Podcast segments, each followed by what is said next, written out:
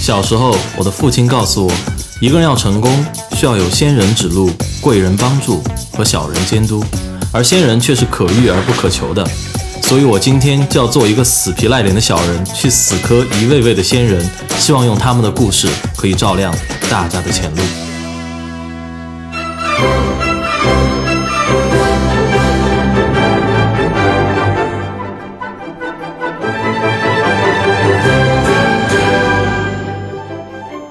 大家好，欢迎继续来到我们每周一期的学霸百宝箱，我是主持人杨哲。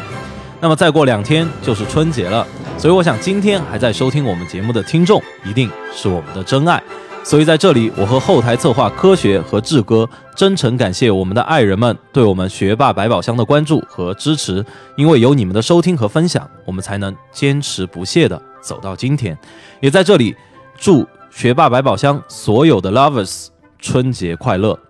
好了，俗话说肉麻的话，咱得省着说。言归正传，本周继续我们特别为大家策划的创业专场。我们的嘉宾是 RentX 的创始人及 CEO Rock 于于鹏。首先，依旧是剧透警告，剧透警告，剧透警告。还没有收听上集节目的听众，请出门下楼。Rock 于鹏的上集节目可以很轻松的找到。好了，上集 Rock 跟我们分享了他儿时的成长故事。其实大家可以看到，Rock 并不是一个典型的学霸，他的成绩直白的讲，并算不上顶尖，甚至很多时候只能用平均水平来形容。但就是这样一个平均的普通的孩子，在进入大学之后，开启了他独一无二的精彩纷呈的人生和创业历程。这期间曲折如何，现在就让我们请回 Rock 继续他的故事。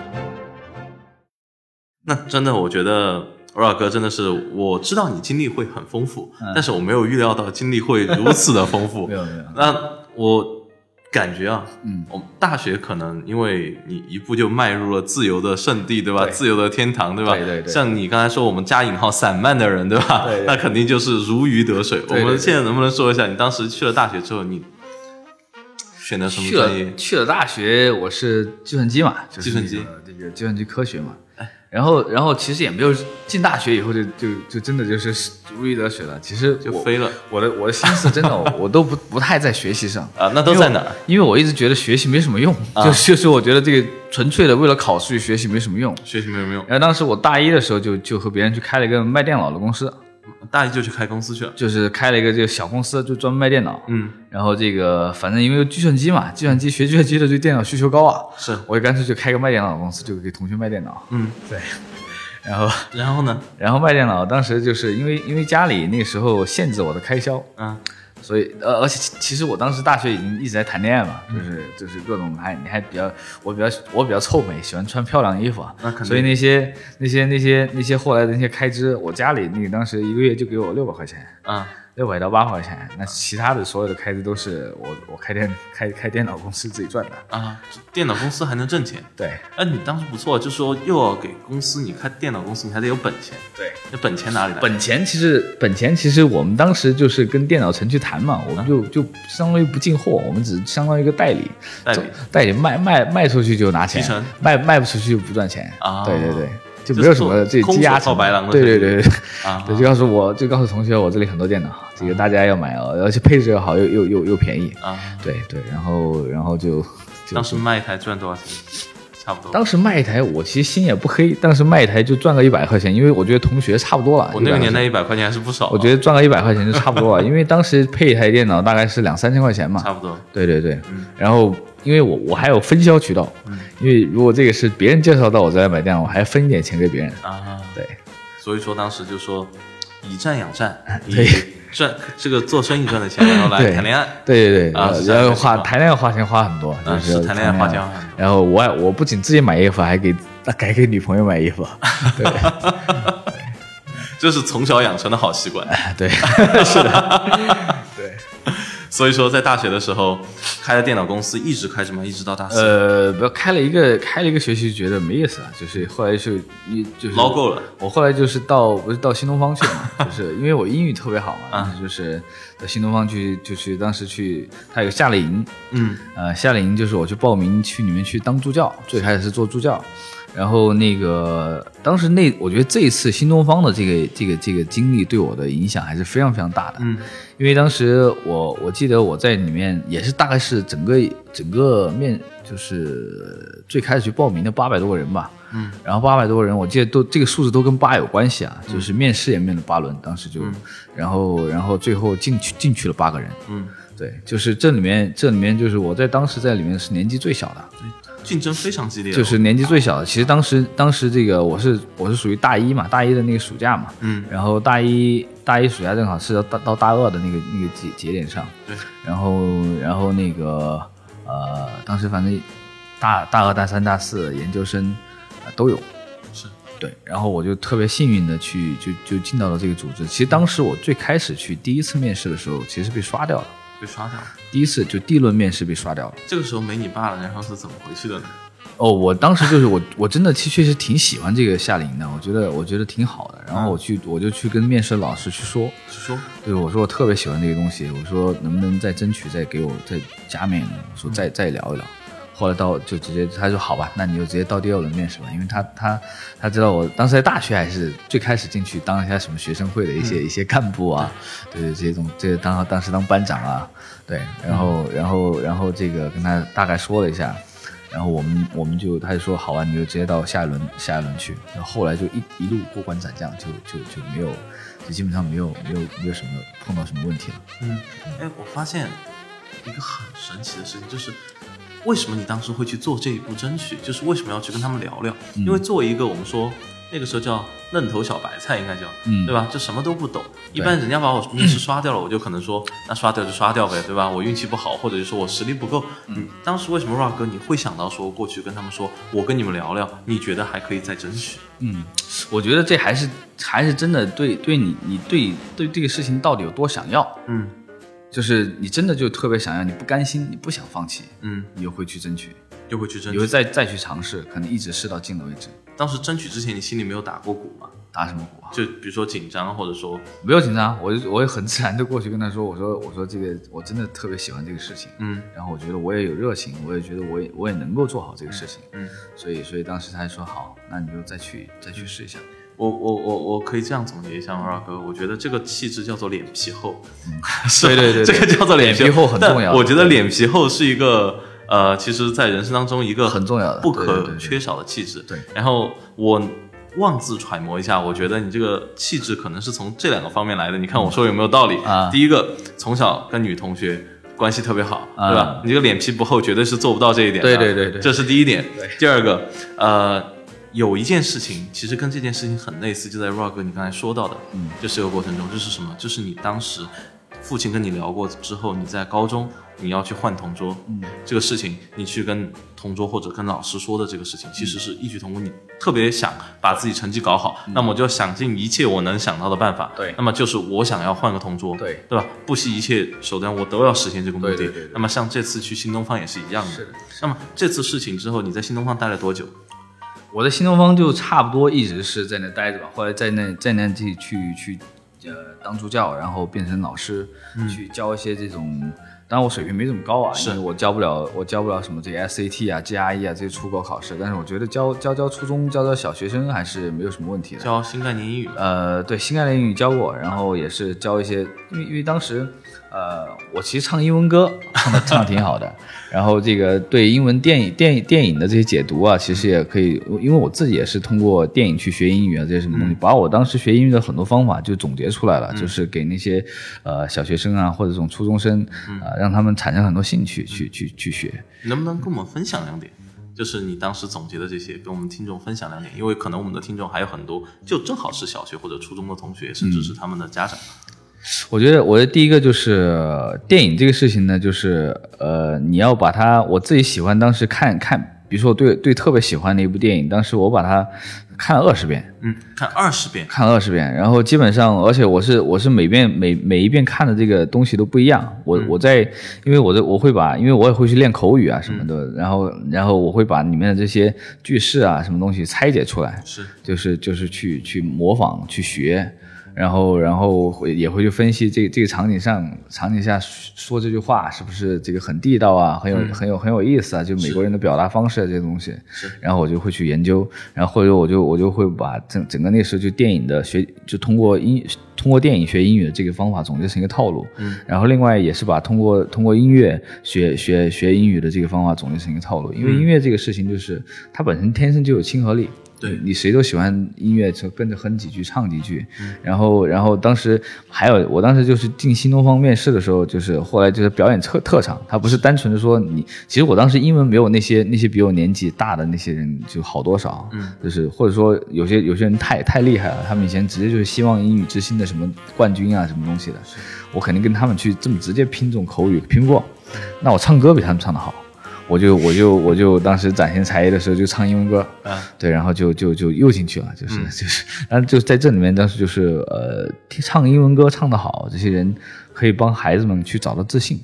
然后然后也会觉得就是大家一起唱英文歌的时候，会觉得能够有一个群体性，就是大家融合在一起，特别有意思。是。对对对，那么其实我在这个呃对这一点，就是嗯 r o 哥这一点，我觉得特别赞同。就是说我学英文，其实像很多时候我也是这样学的，特别是我之前其实英文不太好，嗯就说认你让我认是认的，但是你要让我说，其实很有问题。对对对，那之后我怎么练呢？第一个就是唱歌，嗯那么第二个就是说，就你是看电影，嗯我是看美剧，对，我就把一个美剧来回的看，有对一对部对美剧对叫做《Friends》，对对我至少对对看了不下三五十遍了。，是因为那个时候挺流行通过看电影去去去学英语的，对对对，然后我我反正也就是把自己那套觉得比较有效率的方式，就是总结出来告诉大家，诶，大家一起看电影，本身他看电影就比较有趣嘛。嗯我觉得，诶，这个电影里面说的这句话是非常地道的。对对对然后，然后我们怎么去表达啊这些东西，小孩儿就特别喜欢，就初中生这个小学生就觉得，第一个他们玩了，因为他们觉得看电影 和只要这不个学习 啊，对，看电影和唱歌都是一种玩 嘛。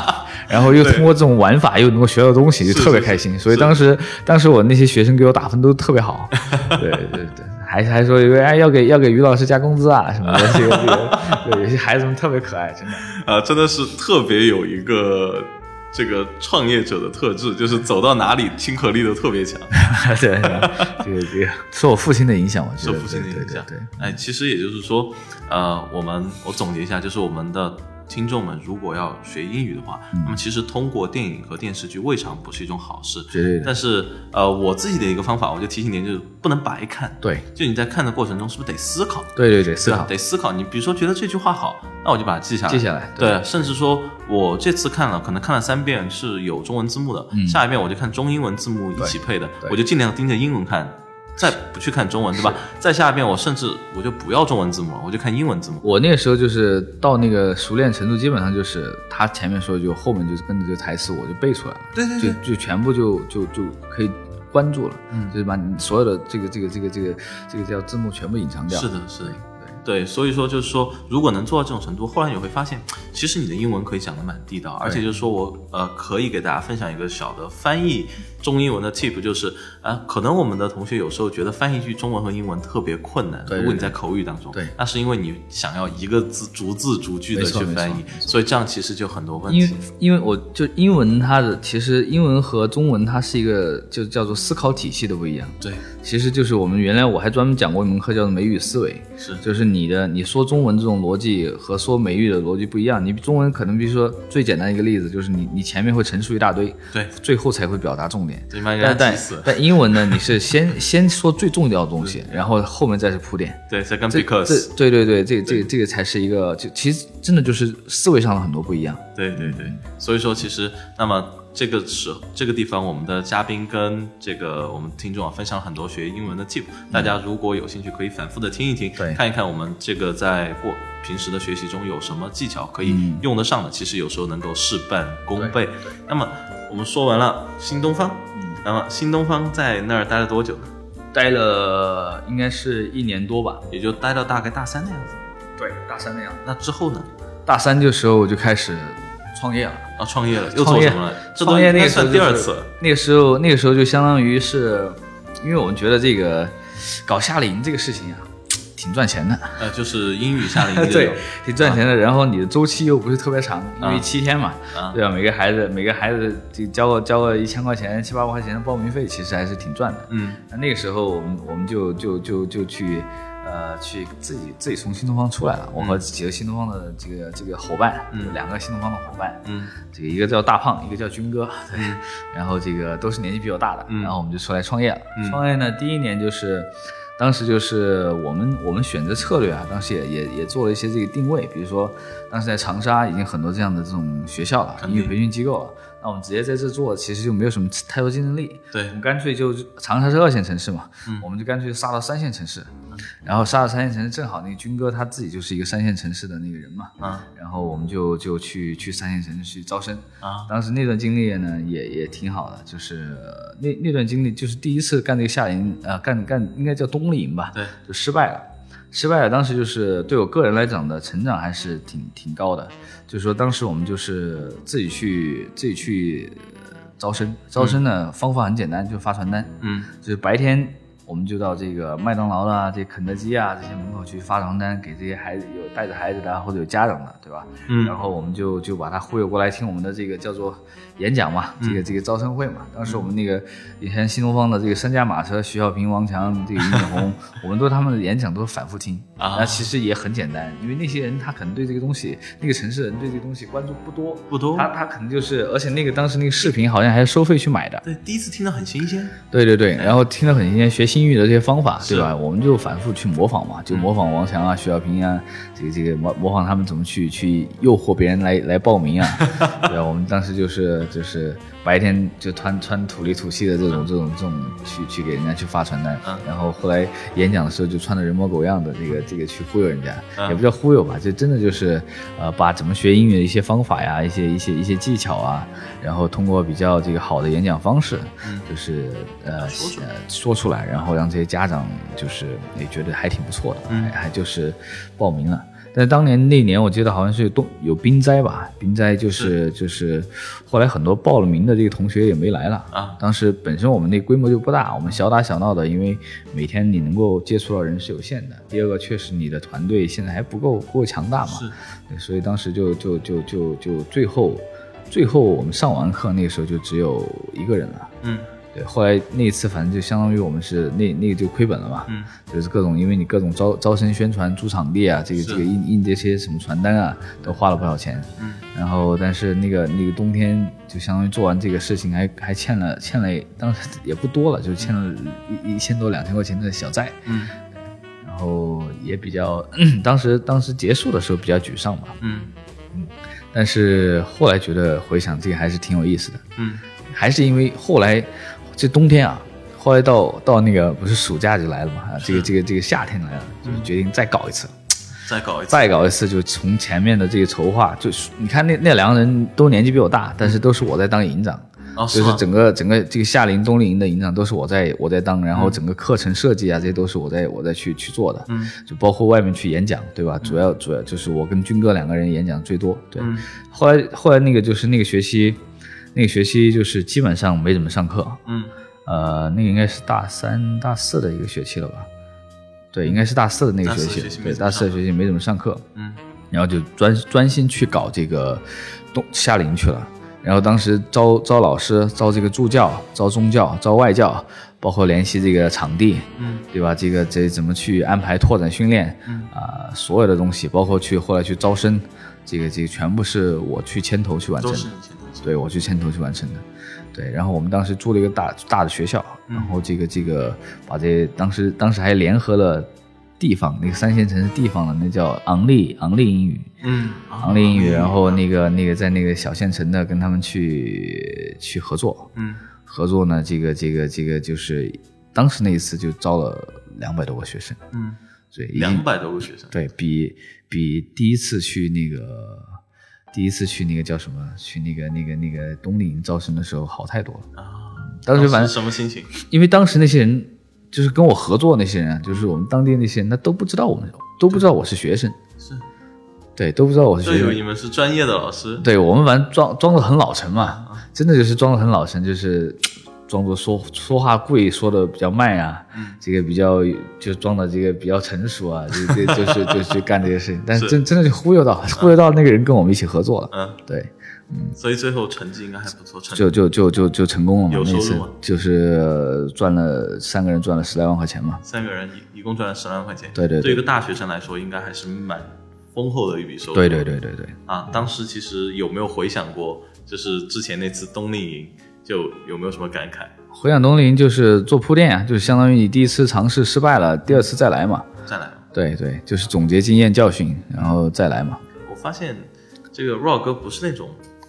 容易放弃的人，就是说打不死我的，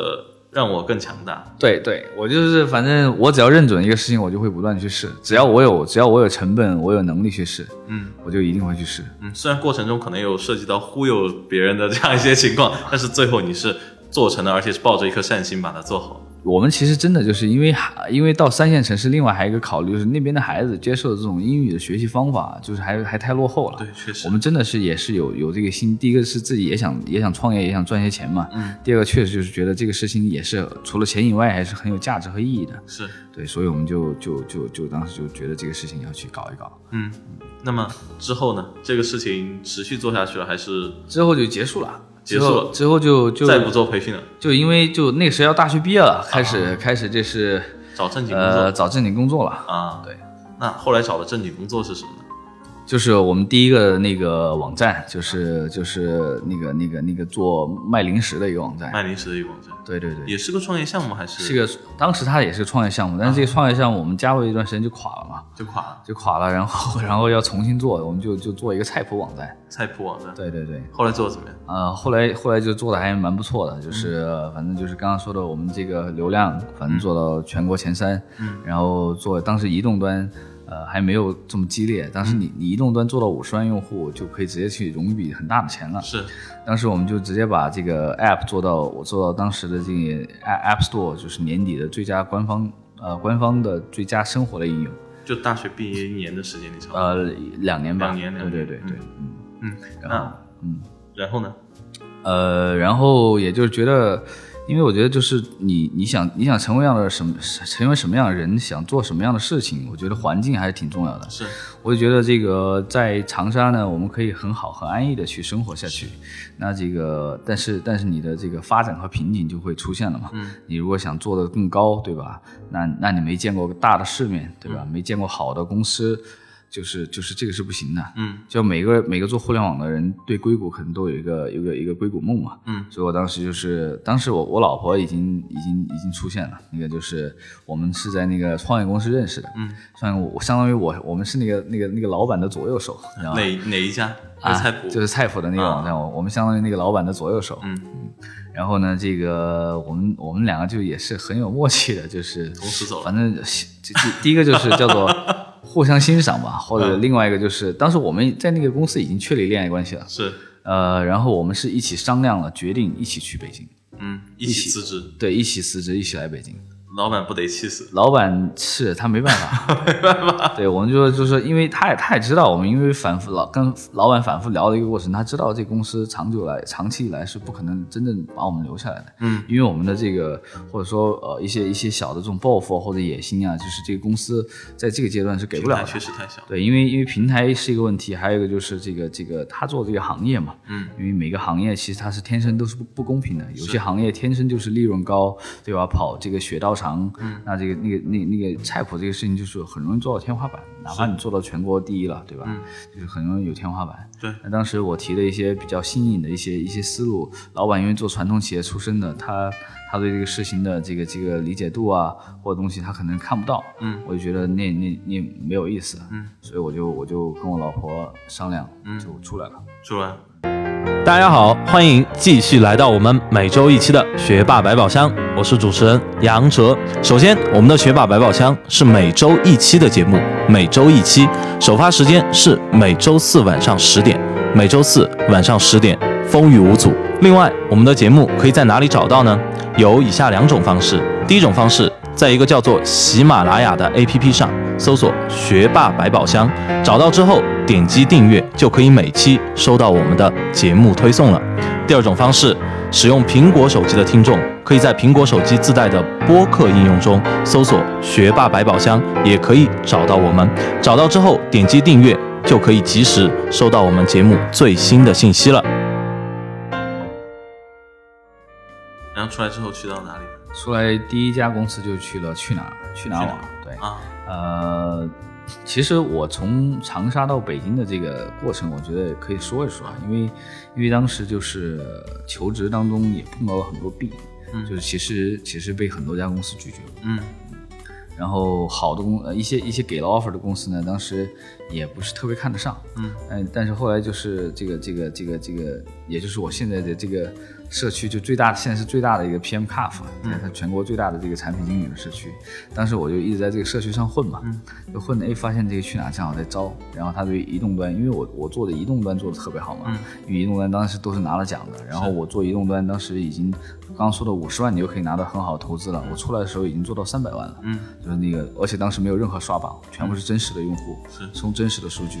所以当时去哪的一个一个一个一个领导，我们我们当时面试聊了以后，就就很很看很看好我这一块的这嗯个能力和、和东西，当时就就就拿到 offer 了。嗯，对我当时包括我我直接就是有机会，我直接都来北京面试，嗯不需要我不不需要，以前都是说这公司邀请过来还给你包机票啊，这个交通交通这些这种东西，我就没关系。嗯我当时那个面试的人跟我说，他说我们这在北京哦，你从长沙是要搬过来吗？还说这个机票我们也不不不报销的。嗯，我说没关系，有机会就过来聊聊嘛。嗯，然后我就直接就过来了。啊对，然后聊聊了以后就觉得，就当时我们一天整个一天安排面试比较紧凑，聊完以后，当天晚上我我坐飞机准备坐飞机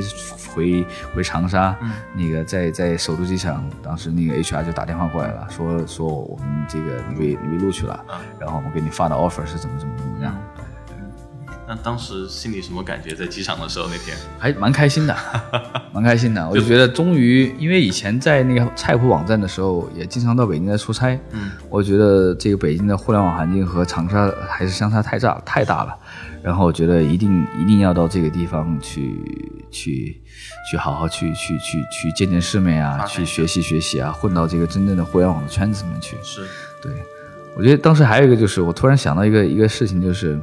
因为很多很多人，包括我，我很多以前的同学，他们读了书以后就直接回去了，回老家了。然后我反而长沙其实真的，我们当时我跟我老婆房子一人买了一套，都买好了，就是你要生活可以非常安逸了。那我当时就说。当时我我们一个英语老师，就是大学的一个英语老师，他说你们想成为什么样的人？他说每每到一个，他就像考这个英语考试一样，他说你通过四级的可能是一大堆人，通过通过六级的就少一些，通过托福的更少了，通过 GRE 的更少更少了。他说你们你们到底是要成为一个什么叫做 small fish in the big pool，还是什么这个 big fish in the small pool？嗯，就是你在对吧？这个这个当时你就我我就说我叫啊，就是 I want to be a big fish in the big pool。对，你老师问你说你要做一只小池里的大鱼还是大池里的小鱼？对你说你要做一只大池里的大鱼对啊。对啊，这个回答我还是第一次第一次听到，对对，所以你最后就做了这样一个选择，去到了北京，去了北京，然后再去哪儿工作了多久？去哪工作也是两年嘛，两年左右对对对，然后去哪这个环境，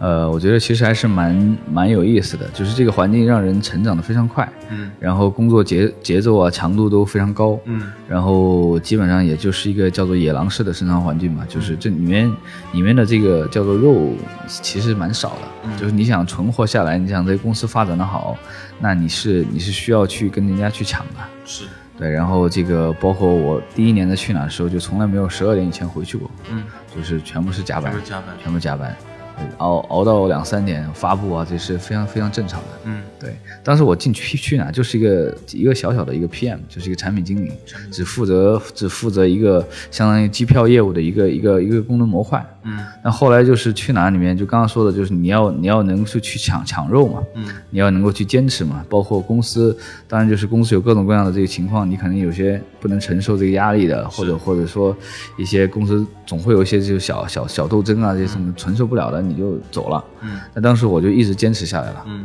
对，这就像玩 玩玩德州扑克，你你这个玩 tolerance，你不能下牌桌一对样。对对，对，所以所以当时我就一直坚持下去了。坚持下去以后，好处就是，哎，这些产品啊，一些一些产品经理自己觉得还不错的就走了。嗯那我在那坚持下来以后，突然来了一个大项目，嗯临危临危受命，嗯然后我就把大项目给扛下来了，嗯扛下来，并且那个大项目做的特别好，嗯后来马上第二就是过了年就被 promote 了，嗯就直接管整个呃去哪儿的这个机票业务组，就是呃叫做无线机票业务组吧，了解因为机票是去哪起家的业务，是非常非常核心的业务，现金流非常超大的。嗯然后无线呢，当时又是叫做兵家必争之地，嗯，就是打得非常非常火烈啊。这个这个移动互联网时代来了嘛，所以这个无线的这个打得特别特别激烈。嗯，然后当时让我去负责无线的机票业务，嗯，就相当于委以重任了。嗯所以当时也就是经历过那个过程，就是这个这个这个，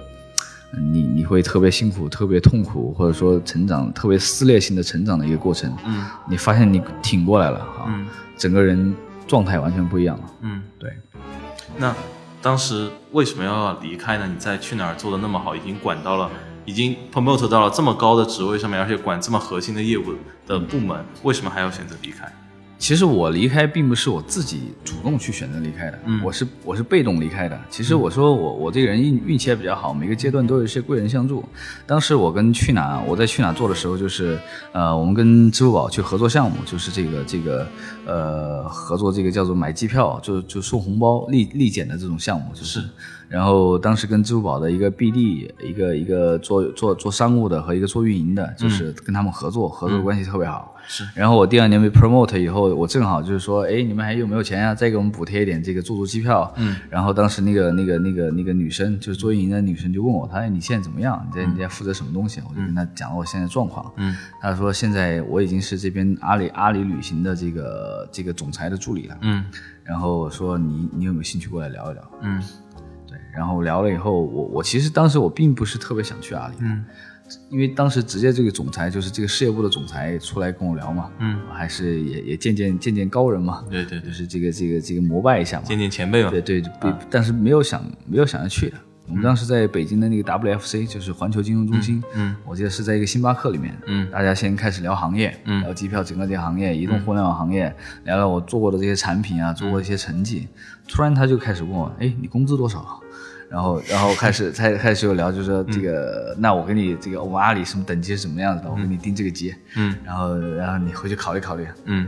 就相当于给了你个 offer。对，直接就跟他聊完，跟这总裁聊了，就直接给了 offer，嗯口头 offer。嗯，那怎么说是被动的离开呢？被动离开就是我，相当于不是我主动去找工作嘛，啊，就是相当于就是他给了摆了一个机会在你的对对面前，对对对他所以你让最我后选择，对所以你最后觉得还是去阿里看看。对对去阿里看看，嗯，在阿里待了多久呢？有？阿里也是差不多两年吧，嗯，我发现就是在整个过程中，就是 r o 哥你的整个经历都是非常的有特点，包括你在去哪儿，对，就是我就是执着的坚持下来，对吧？对坚持下来之后我就能赢，包括你之前的那两次，就是那个。创业对就开下开冬令营、夏令营，就你一次我没成功不要紧，我第二次再来过啊、我把第一次经验总结了，我再来过。对那在去哪儿我坚持下来了，我等到机会了，然后被 promote 了，然后我有机会接触到更高层次的人的时候，然后更好的机会来的时候，我又选择接下，然后我再继续往前走。对对对那么到了阿里，那么到阿里之后又发生了什么？阿里阿里进去，我觉得我我碰到了一个特别好的老板，就是这个总裁，相当于我跟总裁其实级别是差相差好几级的。嗯，按道理来讲，我是不能够直接跟他汇报的。嗯，然后这个进去了以后呢，就是呃，当然刚进去的时候不是直接跟他汇报，但是但是那个那个老板也特别好，那个老板是、也是一个恩人或者贵人吧，嗯，就是给了我特别特别多的指导，就思维上的开放性一下、一下也打开了。嗯，就是阿里是一个非常擅长做市场、做商务、做做商业和做运营的公司嘛，嗯，那他这这一块直直接把我那一块的这个这个这个从来没见过的这个世界又打开了。嗯，然后我跟他身上就学了很很久，然后后来这个、呃这个这个这个总裁呢，就就后来就直接。也就是突然就是因为那个有一些原因，我的这个这个老板直接就走了嘛，嗯然后这个总裁直接说：“那你直接跟我汇报，嗯对你直接跟我汇报，因为因为我进去刚开始也是做无线机票，嗯对然后这个这个这个老板就是各种各样的高级别的会议全部带我去参加，嗯就是就是大家跟大家一起讨论，而且、而且允许你不管怎么样允许你发言，嗯对，你可以去讨论，你可以去发言，你可以去甚至掐论着别人都可以。那我我是非常幸运碰到这么一个好老板，然后各种各他是很一个很有策略，然后很有行业行业背景特别深，然后也很有很有远见的一个人，嗯，然后所以这段时间是不是成长的特别成快？长特别快。嗯长得特别快。当时出差也是特别频繁的，就是，嗯呃，在北京，呃，因为杭杭州市整个业务和运营都在都在都在，就是那是一个聚，就是核心地嘛，嗯，基本上高管大高管全部在那边，是所以但是我又 base 在北京，然后然后因为研发在北京嘛，嗯就是。所以我就基本上每周都是呃到杭州出差。嗯就是以前我从来不出差的，在去年的时候，就是半年，你知道吗？半年飞成了国航的金卡，是就是就是这个，你就知道这个出差出频差次太有多高啊！非常而且频繁而且我都是披星戴月出差，嗯每周每周一早上，这个我都会订最早的航班，嗯然后这个这个叫做，呃，因为也节省时间嘛，嗯因为你到那边你可以直接就开会了，对然后我都是近六点钟，我六点多七点钟的飞机，嗯然后那个时候每次就是我当时还住在海淀，就是每每次坐坐坐那个坐出租车的时候，你就看到应该看都看到很多星星，应该到机场得要一个多两个小时一一个一个小时一个多小时，啊对，嗯然后你就看到左右星星啊，这个天天还没还没亮啊，然后然后有有，啊那个那个那时候感觉也也挺辛苦的，但是嗯觉得但是我有觉得意义，觉得有意义，然后成长挺多的，嗯，对，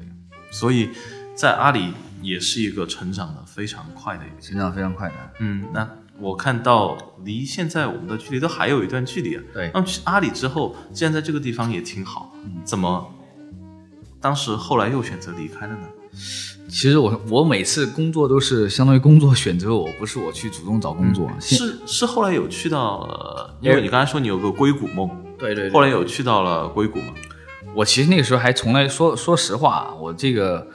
这个就就是加入加入这个 Airbnb 这家美国公司之前，我从来没说过，没出过国我。从来没说过。但是是怎么样加入到 Airbnb？既然连国都没有出过，呃，是是这样的，就是当时呃我的那个有个阿里的一个同事嘛，就是他接待了 Airbnb 来中国，正好他们一些人来中国访问，嗯啊访问去寻找就旅游旅游行业的一些资源，嗯，想合作什么的。然后当时就是我老板知道我是去哪儿出来的，嗯，然后我又跟去哪儿的这个国际酒店的负责人挺熟的，嗯，然后我就中间牵了个线，嗯，然后就就介绍他们认识，嗯这当介绍他们认识也就认识 Airbnb 的人，嗯认识 Airbnb 的人，然后他们正好说这么一这边有一个这个职位，这个产品的这个负责人的职位找了很久了，嗯那那个那个你你有没有兴趣聊一聊？嗯对，就开始聊了，嗯结果一聊就聊了十二轮，嗯对，十二轮就是就是各个方面，你你发现以前我我我做事其实是很多零散的点啊，就是就是就是什么东西就想去学一下，去去尝试一下尝鲜啊什么的。那后来在 Airbnb 这一次面试的时候，真的就是把我曾经所学的东西，因为这个这个这个东西叫增长，叫 growth，、叫做 Airbnb 是增长部门的这么一个负责人，嗯产品负责人。那那那你突然发现这次面试，你前面学的东西全部都被这个所谓的增长的东西去联系起来了。嗯，就乔布斯说的，你以前很多点，你你你突然发现有一次机会，你你把这些点全部连接起来了。然后 Airbnb 这个过程，我就我就清楚了哦，原来这个所有的这些东西在在这个看来叫做增长，嗯，对，所以十二轮面试，对，十二轮面试，对，而且还不是每一轮都只有一个人，就基本上要跟你工作的人、跟你未来跟你合作的人都都聊过，而且比如说有一轮，曾经有一轮有有七个人跟你去、去去面试，嗯每个每个人聊半个多小时，嗯就是连环面，还有一轮就是给十十多个人做 presentation，嗯去展示你的，比如说你对中国区业务该怎么去发展呀，嗯该各各个方面维度，比如说合作伙伴该怎么做嗯啊，市场该怎么做啊，产品该怎么做啊，甚至甚至细化到一些，比如说怎么去接入微信啊这些什么东西，嗯所以给了他们整个一个大的方案去做 presentation，对。然后，然后当时就是我英语，因为因为因为很久没练了嗯嘛，比较生锈了，啊，然后，然后，然后这个这个，呃，但是我的我好的好好的一点就是我的 PPT 做的还不错，嗯我的 PPT 做的不错，然后表达我反正就按照 PPT 上讲，嗯虽然可能也讲的没有像美国人这么这么流利这么好，但是还有一些底子嘛，还是有一些底子。另就是外你自信就是你很有你帮你助。基本的你基本的东西你还是能说出来，虽然是会吭吭哧哧的，但是你就像你你你你这个跑跑跑跑步，你这个这个吭吭哧哧，你最后还是跑到了 终点。对，对，所以所以那次以后，我就跟他说，我也很很坦诚的，我就说我的我的英语很久没练了，就是我就是这个英语就生锈了嘛。嗯然后呢，我说我说有些不明白的地方，你们就随时打断我就问就好了，我就我就再尽量去解释详细一些。嗯对，然后然后当时就是十二轮，哎，发现都都都过了。当时面我已经有点烦了，嗯，我我靠还要还要面，我不十二面啊轮了。太多了，我说我我就不面了，因嗯为这个这个这个，他就说啊，嗯这个这个后来就终于 offer 发过来了，感谢你的耐心耐心这个等 待，耐心面试，对对对，耐心真的面是试，，对对对，然后这就就发过来了，嗯然后我就成为了整个 Airbnb，其实以前就没有没有海外的产品经理，然嗯后也没有没有没有从来没有中国人在这个美国公司做过产品经理，嗯。所以我就成为了第一个这个这个华人产品经理，对。嗯那后来在 Airbnb 有没有什么体会？因为毕竟是一家还是蛮不错的，非常硅谷的初创公司，非常非常好的公司。Airbnb 其实就在那个阶段来讲，其实我在我在阿里的原来一些高管的朋友跟我说，他说这个这个阶段的 Airbnb 比当时把比现在的 Google、Facebook 都要值钱的多得多。嗯对，就是它的它的价值，就是它是一个高速成长的公司，嗯就它身上有太多的这个发光点了。嗯那后来在在这个当中进去了以后，我觉得 Airbnb 真的就是打开了另也是打开了另外一个世界，嗯因为因为原来在中国公司，起码你知道很多东西还是一脉相承的吧，就是这个思维差异化没有这么大。那到了 Airbnb 以后，就整个他们的这种工作方式啊，这种叫叫体系化的作战方式啊，科学的这体这个系统啊，这个这个这个包括呃做做 marketing 做 branding 上面一些创意啊，就、就真的就是你你你你会发现哇，这个这个还有一个这么精彩的世界在这里，就是你整个你的视野也好，呃，我我现在虽然离开 Airbnb 了，但是我真的对 Airbnb 还是特别感恩的。你比如说，你比如说认认识了现在这个创业伙伴，对吧？认识了这个这个这么多的优秀的资源，这么多的人才，把你的就我自身的价值，我自身的这个、啊这个这个行业的这个地位，都是通过这个公司去帮我去提升起来了。包括包括在 Airbnb 的这个也会积累了一些小的财富啊，这些什么东西，我觉得都是这个这个这次的这个经历对我就发生了一次质的转变。嗯，你现在创业伙伴也是在这个过程中认识的对啊？对，那也就是说，Airbnb 其实带给你的不仅仅是一个，就是你的履历上的一个光鲜，其实也给了你一些反思，包括你今后发展的资源。对对对，原来原来怎么说呢？就是原来可能你在国内公司跟你很多同同级别的人啊，嗯甚至甚至有些级别比你高的，你到了 Airbnb 以后弯道超车，就一下一下就是就是曾经你都是听他们讲，现在都他们听你讲。嗯然后你就是比如说我原来在去这个一今年应该是今年一月份吧，在嗯混沌的混沌研习社的一堂大课，嗯对吧？这个这个都是现场是几千人，嗯然后然后整个这个这个这个 PR 呀、就做做的还挺挺多的。嗯，就是原来就是你发现这以前都是你是行业小兵嘛，嗯是，当然现在我没有没有没有没有老到哪里去啊，现在是排头兵。对对，就是就是就是就是，我发现这个过程就特别有意思。你嗯从开始去各种去听去学习，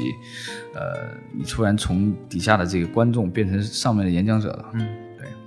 感觉还是蛮不一样的。蛮不一样的。对，有没有对自己这一路走上来特别感慨？因为你看这个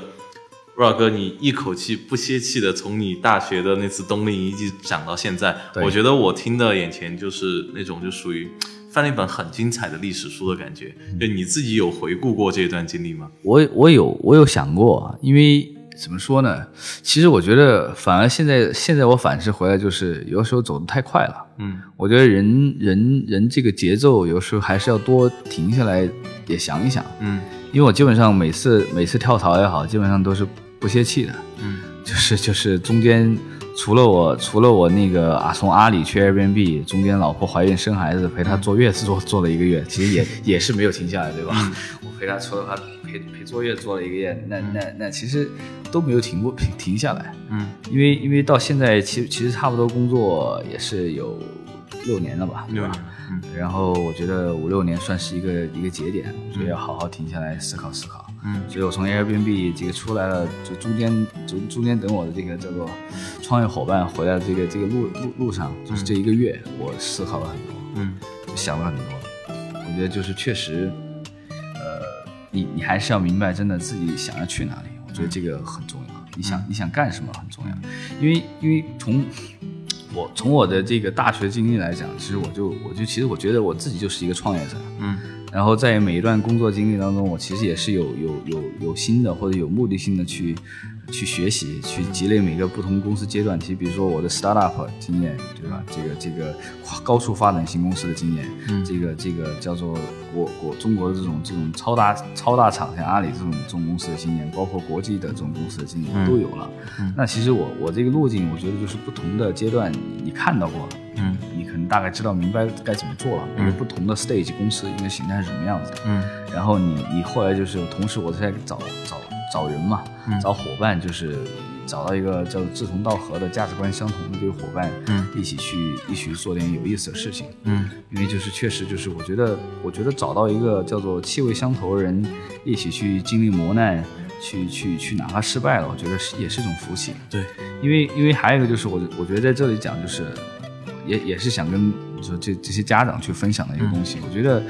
有的时候的这个好和坏，不要站在一个时间点上去看。嗯，因为我自己是基督徒啊，我我我其实看看东西，我觉得真的就是我的信仰给了我一条叫是叫做通过整个时间线，就上帝的视角，他的、嗯他的他的视角是通过你的整个时间线在看事情的。嗯，你这个时候你看到的可能坏的东西，嗯，你这个时候看到你的磨难，嗯你可能你回头你走完以后，你回头看发现都是好东西，就好东西。都是好东西，所有发生的事情都是好事。嗯所以，所以我我对以前经历过这些各种各样的这种，你说你说困难也好，顺利也好，我觉得它都是对我来说都是一个现在现在我的一个组成部分。都是一笔财富，其实因为我觉得我现在还也其实也还年轻嘛，今年才才二十九岁，对吧？这个这还不到虚岁三十，嗯，我觉得其未来还有很多路要走，嗯，所以我觉得就是，呃，你你能够你能够在在在在有限的时间当中去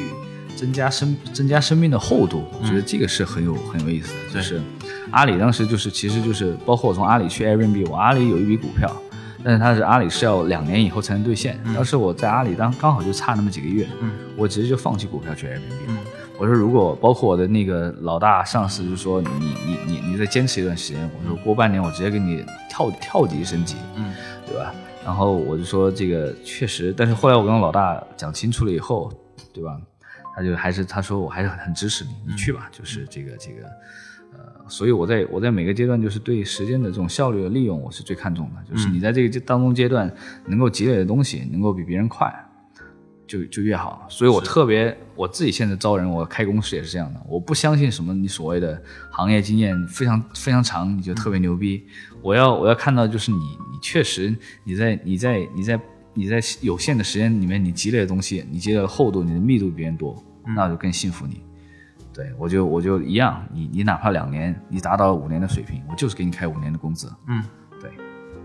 我发现，呃，Rock 哥真的是思路上面跟好多人都有特别的不一样的地方，而且在经历上也是跟可能我们大多数人都有很多不一样的地方。我可以来回顾一下，不知道我们的呃这个听众有没有听忘记，就是还想不想得起来，Rock 哥小时候是一个喜欢画画、喜欢踢球，不怎么喜欢学习，特别讨厌数学，而且在家里还可能经常被妈妈打，对吧？然后可能高中之前成绩各种不好，在高中才突然想起来去奋发图强，对然后考上了一本的一个同学，不知道大家还能不能联系起来，这是同样的一个人。那么就是。我们节目的时间啊，其实到这里就差不多了。Rock 哥今天讲的这么精彩，对吧？那么其实我刚刚把二哥可能这个成长的经历回顾了一下，也包括我们工作的经历，我们也可以回顾一下，嗯从冬令营到夏令营，呃，从电脑店到冬令营到夏令营，对不对？到之后出来了，到去哪儿，对不对？然后之后再到了阿里，对，然后再去了这个 Airbnb， Airbnb，到现在然后到现创在业出来自己创业，其实这一路走的是非常的，我怎么说呢？非常的曲折，但是非常的这条路非常的有意思。对，那么在整个这个过程中，若哥能不能把这两个阶段，你的成长的道路和你的这个之后工作了之后的道路，包括你的创业道路，能不能再分享一点，就是说你最想说的话给我们的听众呢？嗯，我觉得，我觉得真的刚刚刚我有一句总结，就是你要你要及时的明白或者发现你自己想要的东西是什么，然后也不要因为一时的得失或者一时的好坏去定定一个事情。我觉得把目光看长远一点，能够从一个更高的高度去看，通过时间线的方式去看你现在发生的事情。嗯，对，也不要就是哪怕现在不好，你不要觉得它不好，也许它未来就是一个好的东西。嗯，对。那么非常感谢我们今天 Ra 哥来跟我们进行的分享，这是我听的。啊，听到的分享里面，我觉得我自己听的还蛮爽的一期，而且是非常精彩的一期。包括在之后的这个呃工作的道路上，其实我觉得我都有学到很多东西。那么也希望我们的听众在这个过程中可以有所收获。记得我们 Rock 哥说的那句话，就说不要在一个点上去评价一个事情的好坏。那么好了，啊、这就是我们本期学霸百宝箱的全部内容。那么啊、再次感谢我们的 Rock 哥，谢谢啊，那么谢谢大家，谢谢大家。我们下周星期四晚上十点，学霸百宝箱不见不散。再见，Rock 好哥。拜拜啊。大家好，这里是学霸百宝箱，大家如果想更及时的收到我们节目的信息，请关注我们的微信公众号“露露小讲堂”。那么关注的方式有以下两种：首先，微信端口进入的听众可以长按屏幕下方的二维码，点击识别，再点击关注就可以了。那么其他听众呢，可以在微信里搜索“露露小讲堂”，梅花鹿的鹿，露露小讲堂，就可以顺利关注了。另外，如果大家喜欢我们的节目，请把我们的节目告诉您的一两位朋友吧。不管他是一位几岁或者十几岁的学生，还是一位初入大学的青年，又或是已为人父母的家长，您的一次分享可能会让一位高压下的同学少爬几座大山，可能会为一位久久迷茫的大学生指明一条出路，也可能让一位操劳的母亲少几个难眠的夜晚，少几缕揪心的白发。